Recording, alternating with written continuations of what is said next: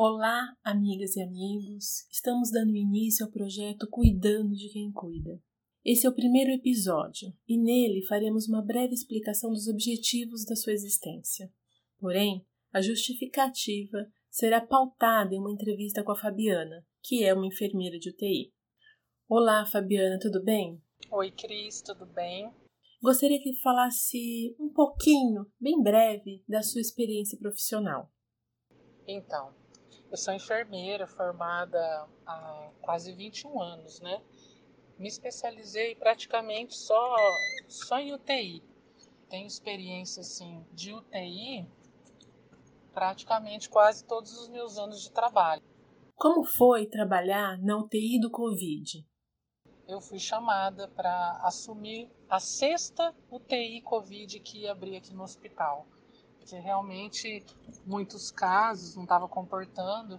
E aí eu aceitei o desafio, né, já que todo mundo está sendo remanejado de setor nesse período, que está sendo um período extremamente difícil para gente de hospital.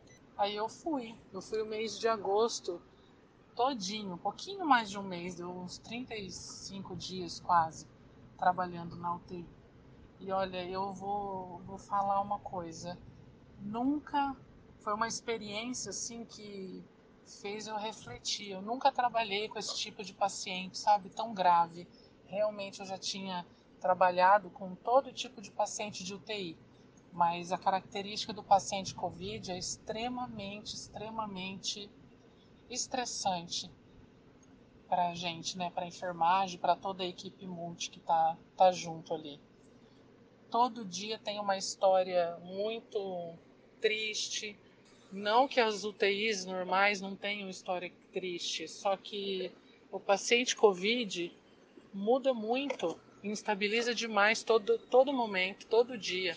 E o fato de não ter visita de família, é, o fato é, de ser uma característica mundial, todos os pacientes que internam estão com falta de ar e a gente vai dar a notícia que ele vai ser entubado.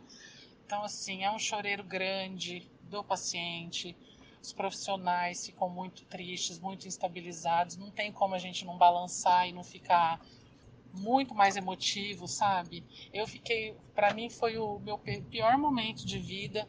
Fiquei extremamente abalada com tudo que eu passei. Fiquei doente, física e emocionalmente. Muito mais nervosa, com irritabilidade, desanimada.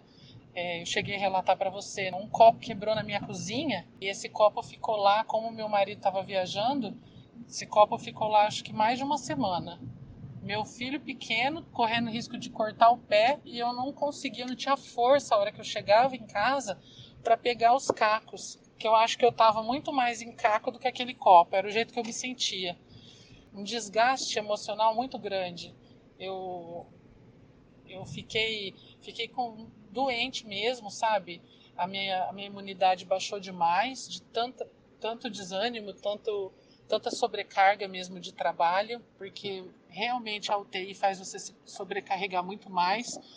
Toda hora tem é, paciente entubando, paciente chegando, é, todo dia praticamente tem um óbito. Então a gente lida com coisas assim que você não consegue nem parar para pensar. Só que aí a hora que você chega em casa, aquilo ali ah, começa a passar às vezes pela sua cabeça. Só que aí você tem a rotina de casa, o filho. E aí realmente eu fiquei desestruturada. E, e muitos que eu conversei ficavam se sentindo da mesma forma, sabe? A gente não tinha vontade de voltar para trabalhar.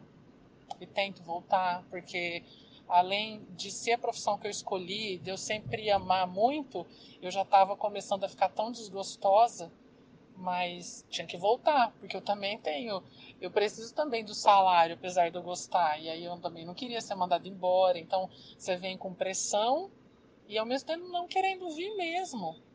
Então, assim, baixou minha imunidade, eu tive candidíase que eu não conseguia curar com nada, isso, isso abala tudo, né, dentro de casa também, até no relacionamento. Então, assim, foi uma bola de neve, uma avalanche que, para mim, parecia que não ia ter fim. O paciente é uma caixinha de surpresa, paciente Covid. E aí, então, você fica ansiosa porque você quer que ele fale com a família, você se coloca no lugar dele, né?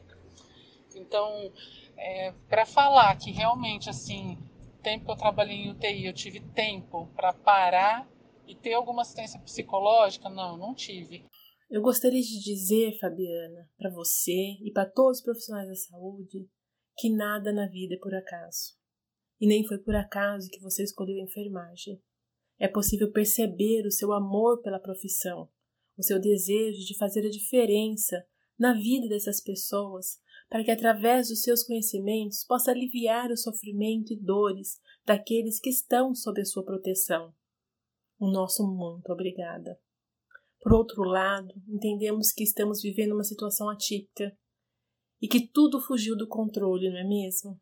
A recuperação do paciente, apesar de existir um protocolo de cuidados, tornou-se uma caixinha de surpresa. E não é possível passar por tudo isso sem se envolver. Estando em contato direto com a morte, com a dor dos familiares, o medo de contágio, o sentimento de impotência, tudo isso vem para corroborar por adoecimento físico e psíquico que nos relatou. Compreendemos a situação. E não tem sido fácil para ninguém, especialmente para vocês, que são profissionais da saúde. Sentimos muito pelo que você vem passando e por todos os profissionais de saúde que ainda vêm passando. Nossa imensa gratidão por todo o cuidado que vem ofertando aos pacientes que passaram pela sua UTI, através dessa profissão tão linda. E com o desejo de auxiliá-los, nossa gratidão se transformou em um projeto de podcast intitulado Cuidando de Quem Cuida.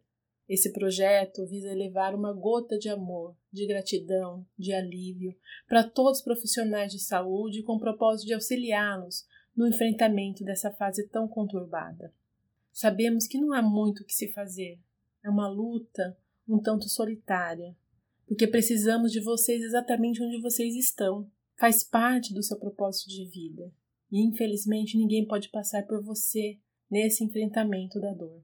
Porém, podemos e devemos auxiliá-los nesse processo. E apesar do auxílio ser irrisório, é de coração, uma tentativa sincera de acolhimento e gratidão. Então é assim que nasce esse projeto que eu comentei no início, cuidando de quem cuida. Nele pretendemos gravar algumas mensagens de gratidão por algum paciente de Covid, dar dicas de relaxamento, de meditação, gravar poemas que possam proporcionar a elevação dos sentimentos. Tudo isso para que vocês possam perceber e sentir que nada foi em vão.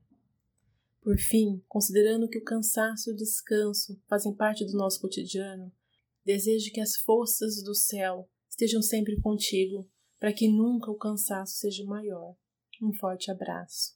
A todos vocês, profissionais da saúde, em especial a você, Fabiana, que nos concedeu essa entrevista. Nosso muito obrigada.